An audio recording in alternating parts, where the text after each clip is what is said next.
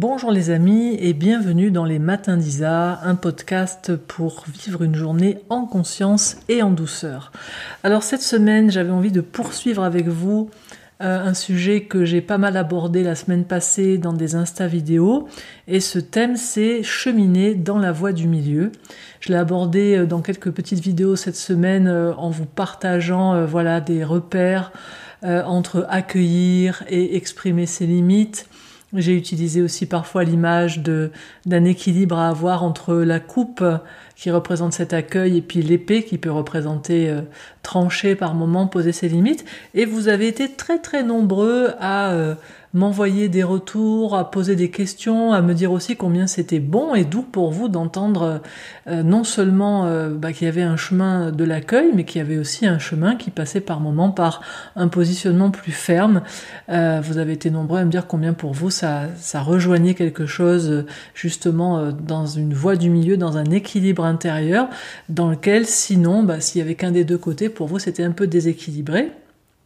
Et j'ai eu aussi, euh, euh, voilà, certains commentaires qui me disaient, mais moi, euh, voilà, moi j'aime l'intensité, moi j'aime la liberté, moi j'aime bien vivre des extrêmes. Alors moi, la tiédeur, très peu pour moi, la voix du milieu, c'est pas un truc pour moi. Et du coup, je me suis dit, voilà, dans ce format des matins d'Isa, dans lequel on a plus de temps ensemble, si vous choisissez de l'écouter, pour aller un peu plus en profondeur, ben, j'avais vraiment envie de, justement, de faire un pas de plus dans cette voie du milieu pour approfondir le sujet. Alors pour commencer, eh bien de quoi il est question quand on parle d'une voie du milieu hein? Parce que moi de mon côté, euh, je me souviens quand j'avais, euh, je sais pas, 14-15 ans, euh, c'était la première fois à l'époque où je tombais sur certaines euh, certains livres, certains ouvrages, certaines revues qui avaient trait beaucoup euh, avec la non-dualité et dans lesquels on parlait euh, entre autres d'équanimité. Et à l'époque, j'avais strictement rien compris à ce qu'était l'équanimité et j'avais compris que l'équanimité, c'était que tout me soit égal, dans le sens je m'en fous. Et moi, je disais mais non, mais moi, moi j'aime la vie, j'aime l'intensité, je veux pas que tout soit égal. Enfin voilà. Et donc j'étais un petit peu voilà dans ce mode non, je veux pas de milieu, moi je veux l'intensité, je veux les extrêmes etc. Et j'avais visiblement pas compris à l'époque que justement, si je veux de l'intensité, eh bien là, c'est ce à quoi m'invite la voie du milieu. Elle m'invite justement à vivre pleinement l'intensité, euh, sachant qu'il n'y a de véritable intensité que s'il y a une polarité euh, qui est à la fois complémentaire et qui peut sembler euh, euh, opposée, mais c'est vraiment juste, euh, elle semble opposée, en fait elle l'est pas, elle est, vraiment euh, complémentaire. Et pour qu'il y ait donc un milieu, eh ben, il faut qu'il y ait deux pôles. Hmm. Donc la question en fait c'est est-ce que, puisqu'on parle de liberté, où est ma liberté? Est-ce que je suis libre quand je ne connais qu'un côté hein? Marshall Rosenberg, le père de la communication non violente, par exemple, disait je, suis vraiment en train d'être non violent si je suis en paix avec ma violence. Et être en paix avec ma violence, ça veut dire je la connais. C'est possible que je sois violent. C'est pas impossible. C'est possible que je sois violent, mais je choisis d'être non violent. Je choisis de ne pas utiliser cette violence. Mais c'est possible. C'est pas une zone de mon être qui est inaccessible. Or moi, je vois beaucoup de personnes dans les milieux de la non-violence qui en fait croient avoir choisi la non-violence, mais en fait qui fuient la violence. Moi, la première, hein, je veux dire, quand j'étais plus jeune, j'ai constaté quand j'avais, je sais plus, euh, c'était quand j'étais en première année de fac d'orthophonie, ouais, j'avais 17-18 ans.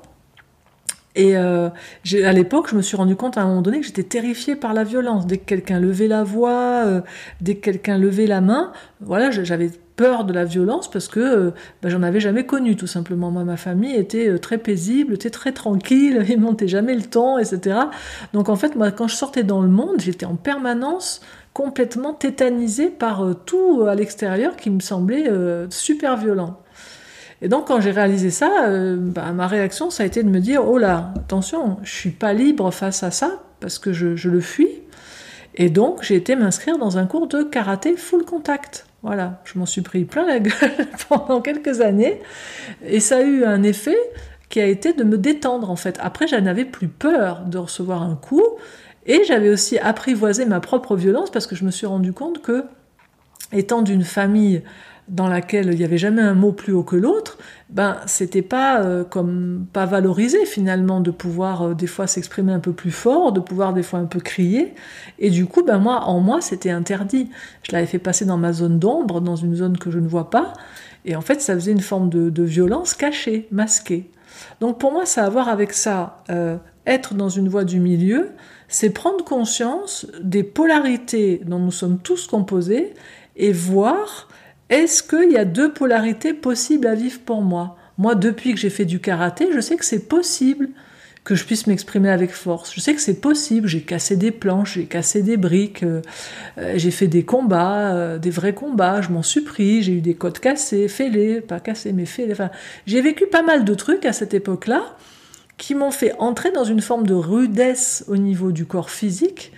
Qui, qui, a fait que j'ai plus eu peur en fait de cette dimension et ensuite que quand j'ai fait le choix de plutôt faire du tai chi, de plutôt faire du qigong, c'était un choix. C'était pas parce que je fuyais euh, quelque chose qui était violent.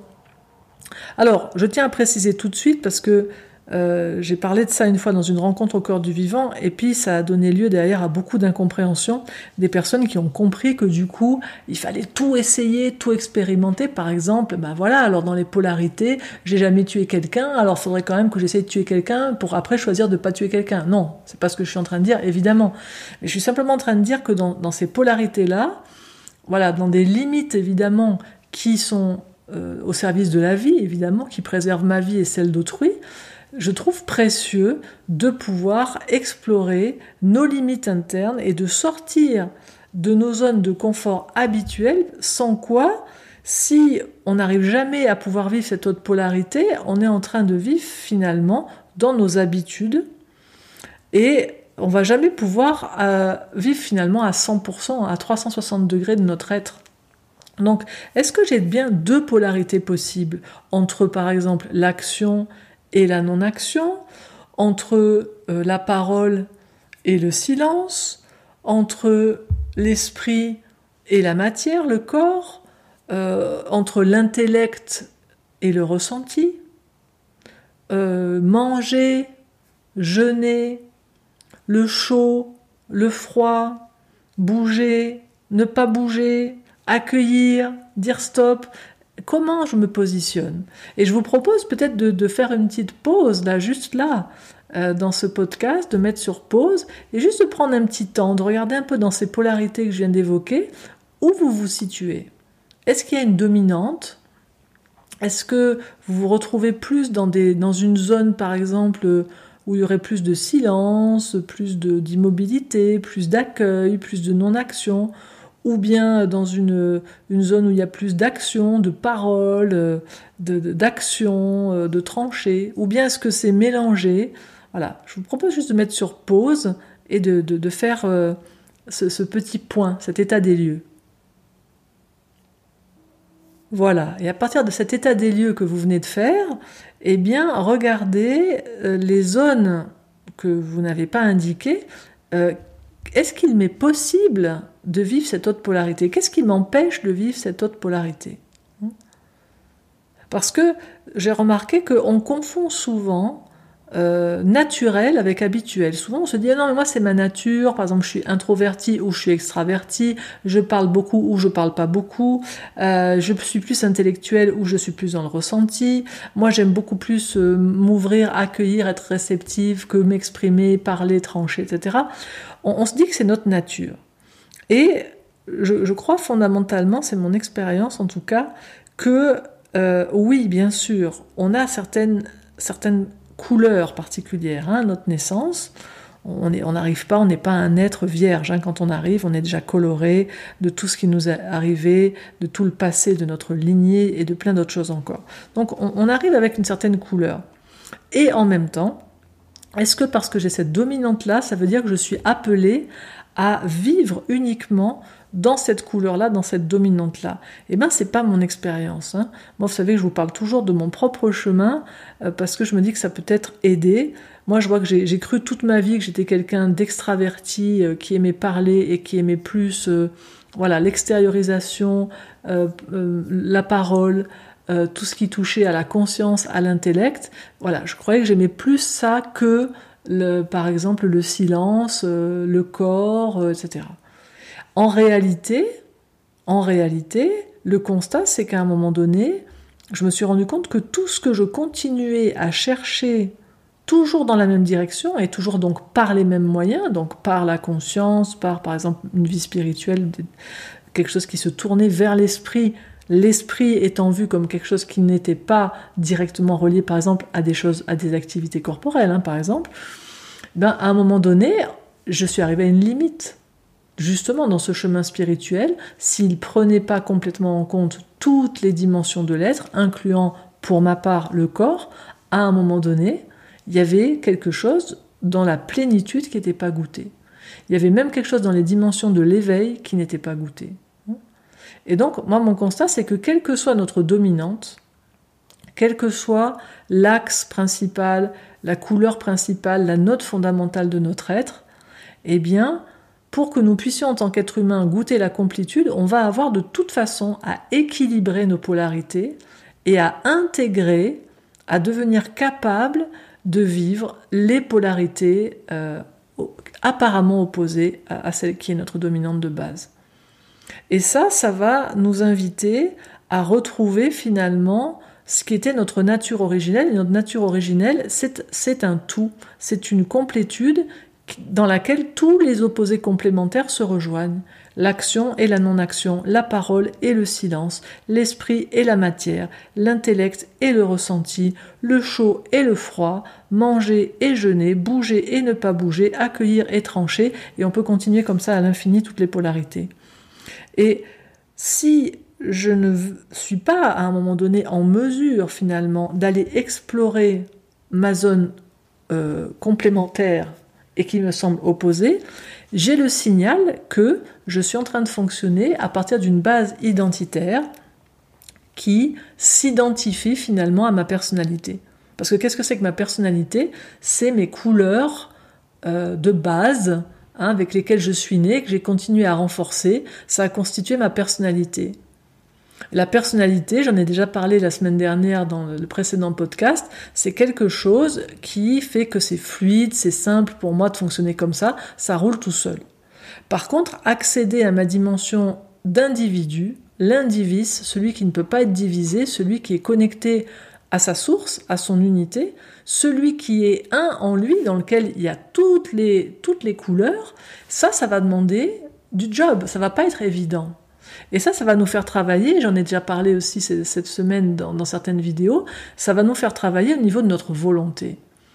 Hein, et comment on exerce notre volonté En faisant, jour après jour, certaines choses qui ne sont pas forcément euh, notre habitude et qui ne sont pas notre kiff absolu. Par exemple, moi, ces temps-ci, je travaille avec le froid. Ceux qui me connaissent un peu, vous savez comment, à la base, j'étais quelqu'un de frileux. Je dis bien j'étais parce que j'ai cessé de vouloir m'identifier à ça. Et donc, tous les jours, je travaille avec ça. Et le constat, c'est quoi? Ben, C'est que c'est un travail de chaque jour.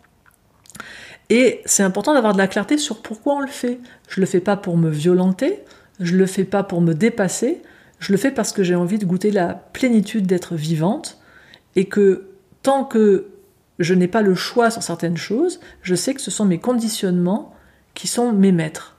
Si je ne suis pas mon souverain intérieur, si c'est pas moi qui choisis, c'est pas moi qui décide à l'intérieur de moi, alors c'est mon conditionnement qui a la main. Et donc voilà, ce, matin, je me lève et je me dis ah, je vais me prendre une bonne douche chaude, me laver la tête, j'adore ça. Je vais dans ma douche, j'adore, j'adore, j'adore l'eau, j'adore l'eau chaude, je passe un super moment. Mais quand je rentre dans ma douche, je sais déjà parce que je le fais maintenant depuis un certain temps, je sais qu'à la fin, je vais aller me challenger et je vais finir par du froid, je vais finir par du glacé. Et là, tous ces temps-ci, ben, chaque jour, je fais un peu plus longtemps un petit peu plus longtemps, à la fin finir par quelque chose de glacé. Et quel est le constat? Le constat, c'est quoi? C'est quand je regarde ce qui se passe au niveau de ma personnalité. Évidemment, ma personnalité déteste le froid. Tout ce qui est en moi et me semble être naturel, parce que ce matin encore, je regardais les réactions épidermiques de mon corps. Le corps humain n'est pas fait pour vivre de manière euh, longue à très basse température. Hein. Donc, il se contracte. Donc, la première réaction, c'est de la contraction. Ça, se contracte, on a les poils qui se hérissent, et puis ensuite, très très vite, le corps se met en réaction pour compenser le froid, qui n'est pas ce qui, de manière durable, est bon pour lui. Et c'est pour ça aussi que je vous donne cet exemple parce que je vois que des fois on se prend un peu les pieds dans le tapis quand on expérimente des opposés complémentaires. Il ne s'agit pas d'y rester à vie, il s'agit de les passer, de traverser ça pour prendre le fruit de la plénitude qui est caché derrière ce dragon de l'instant qui nous fait peur. Moi, le froid, pour moi, c'est un truc à la base, c'est mon cerveau reptilien qui réagit. C'est pour ça que je parle du dragon. C'est, j'ai mon cerveau reptilien qui dit on va mourir, j'en veux pas, etc. Et or, le constat, c'est que quand je rentre dans cette expérience du froid, de l'eau glacée, d'y rester un peu plus, sur le moment, évidemment, c'est pas super agréable. Mais dès dès que le moment est passé, je constate quoi? Le corps, il a mis en œuvre des mécanismes de survie qui sont absolument fabuleux et qui font que derrière ça, eh bien, je me sens revigorée et je me sens beaucoup plus vivante que évidemment quand je sors d'une douche chaude où là je suis complètement ramollie. Et surtout ce que je trouve absolument fascinant, c'est cette notion, ce, rapport entre l'intérieur et l'extérieur. Hein. C'est-à-dire quand je prends une douche chaude, le chaud arrive de l'extérieur, mais il n'est pas voilà, inhérent à mon être. Et quand la chaleur arrive de l'extérieur, quand la chaleur externe s'arrête, moi, j'ai froid. J'ai pas généré de la chaleur. Alors que quand je mets du froid à l'extérieur de moi, eh bien, qu'est-ce qui se passe? Mon corps, il va gérer de la chaleur. Et donc, en fait, je vais découvrir un super pouvoir de mon corps que j'ignore habituellement complètement. Quand je, je reste que dans du chaud externe, j'ignore qu'il y a un feu à l'intérieur. Donc au final, on a une personnalité qui dit non, pas de froid à l'extérieur, moi j'aime le chaud. Sauf que c'est tragique, parce qu'en fait, si vraiment j'aime le chaud, alors je vais prendre une voie du milieu, une voie de la sagesse, qui va chercher comment je peux devenir souverain du chaud pour pouvoir toujours le produire quand je veux. Et là, je vais aller chercher mon feu intérieur. Et pour ce faire, je vais mettre un élément à l'extérieur qui est celui que je fuyais jusqu'ici, qui est le froid. Voyez le principe? Et là, donc, je vais être sur une base de souveraineté intérieure dans laquelle je suis l'individu qui choisit sa destinée, qui choisit là où je veux aller, qui choisit ce que je veux vivre d'instant en instant. Et je précise quand je dis ça, parce que j'entends déjà évidemment des personnes qui vont entendre sur le plan absolu ce que je suis en train de dire sur le plan euh, relatif. Quand je dis je choisis ma destinée, etc., je suis tout à fait, pour moi, au clair que sur un autre plan absolu, tout est en train de s'écrire en moi, et c'est pas moi qui écris ma vie. Hein. Mais je suis aussi au clair que tout coexiste. Donc il y a un plan absolu dans lequel je suis en train d'être vécu, et il y a un plan relatif dans lequel j'ai une souveraineté apparente et relative, et que je peux choisir d'exercer. Je m'étends pas plus là-dessus aujourd'hui parce que ce n'est pas le sujet de ce podcast, mais juste pour vous dire, voilà, j'ai cette conscience des deux plans et ils ne sont pas antagonistes. Ça n'est pas parce qu'à un endroit je vis la conscience que tout est un et que je suis vécu par la vie et qu'en cet instant tout est en train de se vivre à travers moi, que ça s'oppose avec le fait que ici ce que je suis, cette conscience apparemment individuée, eh bien je peux faire tout ce qui est en mon pouvoir pour être souverain, souveraine dans mon individu. Et donc depuis là, je vais pouvoir forger comme ça chaque jour, muscler ma volonté et devenir de plus en plus libre, de plus en plus libre au quotidien et euh, devenir ce, guerrier de lumière qui peut devenir ensuite un chevalier servant de la vie. J'ai beaucoup utilisé ces derniers temps ces images de la coupe pour symboliser tout ce qui représentait toutes les qualités plutôt yin, toutes les qualités d'accueil, de non-action, de silence, de ne pas bouger, etc. Et puis j'ai utilisé aussi l'image de l'épée qui représentait tout ce qui était beaucoup plus dans la parole, l'action, trancher, etc. Pourquoi j'ai utilisé ces images eh Bien tout simplement parce que dans une de mes lignées spirituelles, c'est une lignée de chevalerie spirituelle. Alors j'en ai pas parlé très souvent, mais comme ces derniers temps, je suis en train de réintégrer tout justement toutes les composantes de ma vie, toutes mes polarités, eh bien je suis aussi en train de, voilà de parler plus largement de, de tout mon chemin de vie. Et c'est vrai que voilà, pour moi, ça a toujours été important d'avoir cette conscience qu'il y a les deux il y a cette coupe, ce Graal, qui représente pour un chevalier spirituel le débordement de son cœur, hein, puisque le Graal c'est une coupe de laquelle, nous dit-on, il y a une nourriture euh, abondante qui jaillit d'instant en instant et qui toujours se renouvelle, et ça c'est l'amour. Donc le Graal, eh ben, un chevalier dans la chevalerie spirituelle, il est toujours en quête euh, de ce Graal, il le cherche d'abord à l'extérieur de lui avant de comprendre un jour qu'il a lui-même à devenir ce Graal qui va offrir son amour à chacun et qui va pouvoir accueillir aussi chacun dans cette coupe du cœur. Et dans ses attributs, eh bien, il a bien sûr son bouclier qui est la manière dont il gère son corps et la matière. Il a son armure qui est la manière dont il gère toute sa vie émotionnelle. Et puis il a son épée qui est sa manière de gérer tout ce qui touche au verbe, à la conscience, et ce qui lui permet de pouvoir par moment préserver son intégrité ou celle d'autrui en tranchant tout ce qui n'est pas euh, l'essence même de l'être dans sa base saine qui est l'individu. Hein. Euh, on, m'a dit à un moment, j'ai eu dans les commentaires, oui, mais vous pouvez pas utiliser une autre image que l'épée parce que c'est violent. Non, rien n'est violent en soi. Bien sûr que si vous avez en tête une épée euh, en métal qui va euh, tuer quelqu'un, alors je comprends que cette référence pour vous soit désagréable. Pour moi, cette épée, elle est une épée intérieure, elle est une épée de lumière, elle est un positionnement, elle est une posture, un alignement intérieur pour un chevalier euh, dans la ligne à laquelle j'appartiens, l'épée, elle est à l'intérieur de l'être, sa garde est au niveau du cœur et la lame descend euh, par le centre du corps jusqu'au chakra racine. Donc c'est vraiment c'est un positionnement intérieur et l'épée, vous l'entendez dans ce que je viens de dire, elle a sa garde dans la coupe qui est la coupe du cœur. Donc elle est au service du cœur, elle est là pour servir l'amour et pour préserver l'intégrité de l'être comme je viens de le dire. Cette histoire de la coupe et de l'épée, pour moi, ça a résolu un petit peu euh, cette énigme, cette question que je me posais depuis que j'étais enfant. Vous le savez sans doute, quand j'étais enfant, j'étais assez passionné par Jésus, par son histoire, et je passais mon temps à demander dans tous les catéchismes et plus tard dans tous les, les cours de théologie dans lesquels j'ai pu aller, mais pourquoi Jésus, il a pu dire d'un côté, si on te frappe sur la joue droite, tends la joue gauche, et en même temps, par ailleurs, il était capable de chasser les marchands du temple à coups de fouet. Comment c'est possible? Pourquoi il les a pas accueillis dans le temple en leur tendant la joue gauche en disant mais je vous en prie, euh, prenez un siège, euh, installez-vous là Pourquoi il les a chassés? Je trouvais ça pas cohérent. Et puis personne ne me répondait jamais. Et en fait, tout simplement, bah, parce que dans cette chevalerie spirituelle, eh bien, voilà, je considère Jésus comme un des plus grands guerriers de lumière que, l'humanité ait porté. Qu'est-ce que c'est un guerrier de lumière? C'est quelqu'un qui gère sa propre énergie, et qui ne coûte pas d'énergie à autrui. Donc euh, dans, ma lignée, le guerrier, c'est quelque chose de complètement intérieur, c'est pas quelque chose qui se fait à l'extérieur, c'est celui qui mène le bon combat à l'intérieur de lui pour aligner ses énergies et les gérer d'une manière qui sont à son service et qui ne coûtent pas à autrui. Et quand on devient ce guerrier de lumière, on peut à un moment donné choisir de se mettre au service des autres et là on devient un chevalier servant de la vie au service d'autrui. Et à ce moment-là, eh bien il y a des moments où on va se servir effectivement de nos attributs, en l'occurrence de l'épée.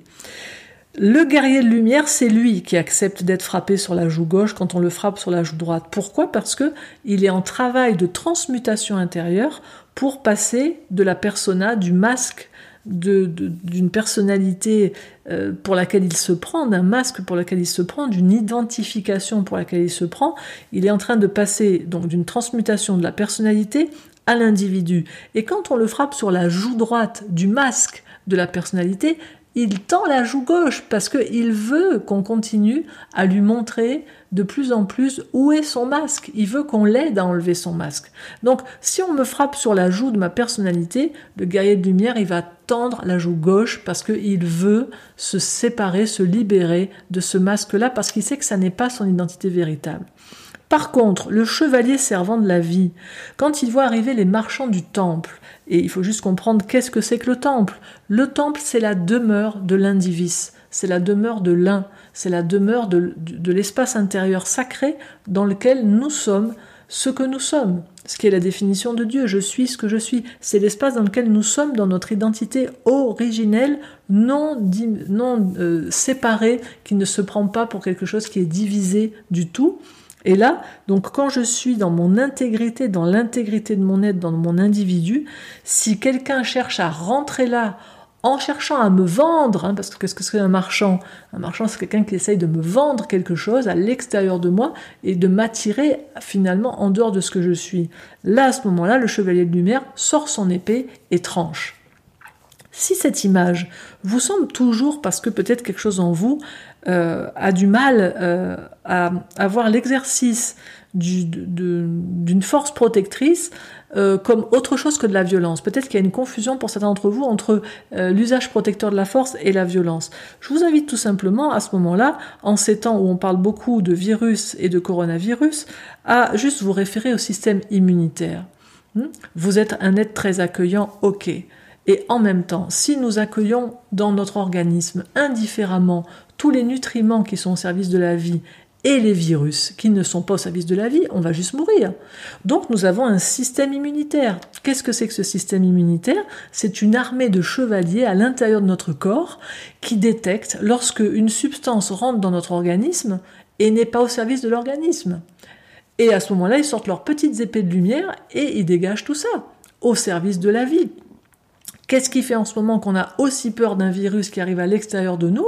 C'est qu'en fait, on n'a plus de chevalier de lumière pour la plupart d'entre nous. Notre système immunitaire, il n'est pas du tout euh, bien euh, en forme parce que on, a une manière de fonctionner, de se nourrir, euh, de, de, fonctionner dans le monde, en particulier sur le plan physique, qui ne permet pas à notre système immunitaire d'être au top. Parce que si on avait tous un système immunitaire au top, les virus, ils ne pourraient pas faire long feu à l'intérieur de notre système intérieur au niveau physiologique.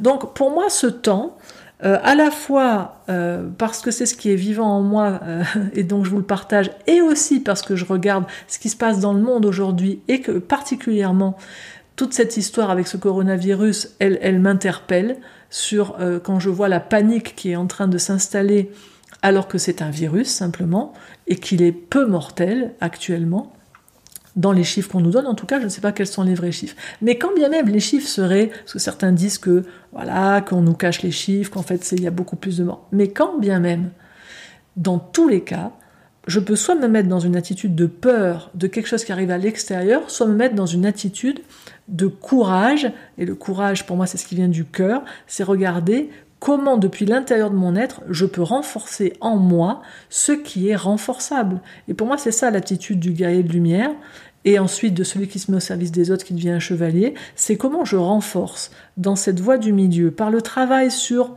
mes opposés complémentaires, comment je renforce en moi ce qui va pouvoir me permettre de préserver mon intégrité. Je terminerai ce, podcast aujourd'hui par cette citation de Martin Luther King, dans laquelle il parlait justement de la coupe et de l'épée, en nommant la coupe amour et en nommant l'épée pouvoir, et il disait L'un des plus grands problèmes de l'histoire est que les concepts d'amour et de pouvoir sont généralement opposés en tant qu'opposés polaires. L'amour s'identifie à une résignation du pouvoir, et le pouvoir à un déni d'amour. Ce qu'il faut, c'est réaliser que le pouvoir sans amour est imprudent et abusif, et que l'amour sans pouvoir est sentimental et anémique. Le pouvoir à son meilleur, c'est l'amour qui met en œuvre les exigences de la justice. La justice à son meilleur, c'est l'amour qui corrige tout ce qui s'oppose à l'amour. J'aime cette phrase plus que tout, quoi. La justice à son meilleur, c'est l'amour, donc la coupe, qui corrige, donc qui utilise l'épée, tout ce qui s'oppose à l'amour. C'est par amour à un moment donné. C'est depuis la coupe qu'on utilise l'épée. Donc, j'espère que ce podcast aujourd'hui complétera pour vous, approfondira pour vous tout ce que j'ai abordé cette semaine et vous donnera peut-être l'élan de cheminer davantage dans cette voie du milieu qui va pas du tout donner quelque chose de tiède, mais qui va nous emmener au contraire, dans, souvent à aller rencontrer un, autre extrême qu'on ne vit pas au quotidien, découvrir nos zones de non-liberté, renforcer en nous à la fois le guerrier de lumière, et ensuite voir comment depuis là, on peut se mettre euh, au service de nos proches, euh, du plus grand nombre, de la vie, d'une manière qui contribue pour nous-mêmes et pour tous. Et puis, si vous avez à cœur d'approfondir certaines des notions euh, que j'ai abordées euh, dans ce podcast, par exemple en particulier euh, dans la voie, dans l'utilisation de l'épée pour aller vers l'intégrité de son être, pour cheminer vers vraiment exister pleinement tel que nous sommes. Et je sais que parfois c'est pas évident parce que voilà, on sait des fois pas trop comment faire pour préserver notre intégrité tout en conservant en fait un mode relationnel euh, qui corresponde euh, voilà à nos aspirations en termes de bienveillance et d'harmonie. Et là, bien évidemment, la communication non violente vient nous apporter des clés précieuses à ce sujet. Donc, je vous rappelle qu'il y a un module du club CNV qui s'appelle Accueillir et exprimer ses limites au service de la relation qui existe. Je vous mettrai le lien dans le descriptif de ce podcast. Et puis, vous êtes nombreux aussi à me demander souvent, voilà, où est-ce qu'il y aurait quelque part, euh, je sais pas, des vidéos ou des audios où je partage davantage ma vision euh, non duelle des enseignements de Jésus. Et là aussi, je vous rappelle qu'il y a un pack euh, de vidéos dans lequel vous avez plus de 8 heures en fait d'enseignement. Euh, c'est l'enregistrement d'un stage que j'avais donné autour de ma vision en fait non duelle des enseignements de, de, Jésus. Et donc ça, c'est aussi à disposition actuellement sous forme de vidéos et d'audio téléchargeables. Je vous mettrai aussi le lien dans le descriptif de ce podcast. Voilà les amis, si vous avez aimé ce podcast, vous pouvez bien sûr le partager sur vos réseaux sociaux. Vous pouvez vous abonner à ma chaîne sur les différentes plateformes. Sur YouTube, vous pouvez laisser un pouce bleu et puis un commentaire. Sur Apple Podcast, vous pouvez laisser le nombre d'étoiles correspondant à votre appréciation et un commentaire. Et bien évidemment, vous retrouvez les précédents matins d'Isa sur ma chaîne qui leur est dédiée, sur les différentes plateformes, ainsi que sur mon site au vivant.com dans la rubrique ressources et audio. Et je vous dis à samedi prochain pour un nouvel épisode. Au revoir.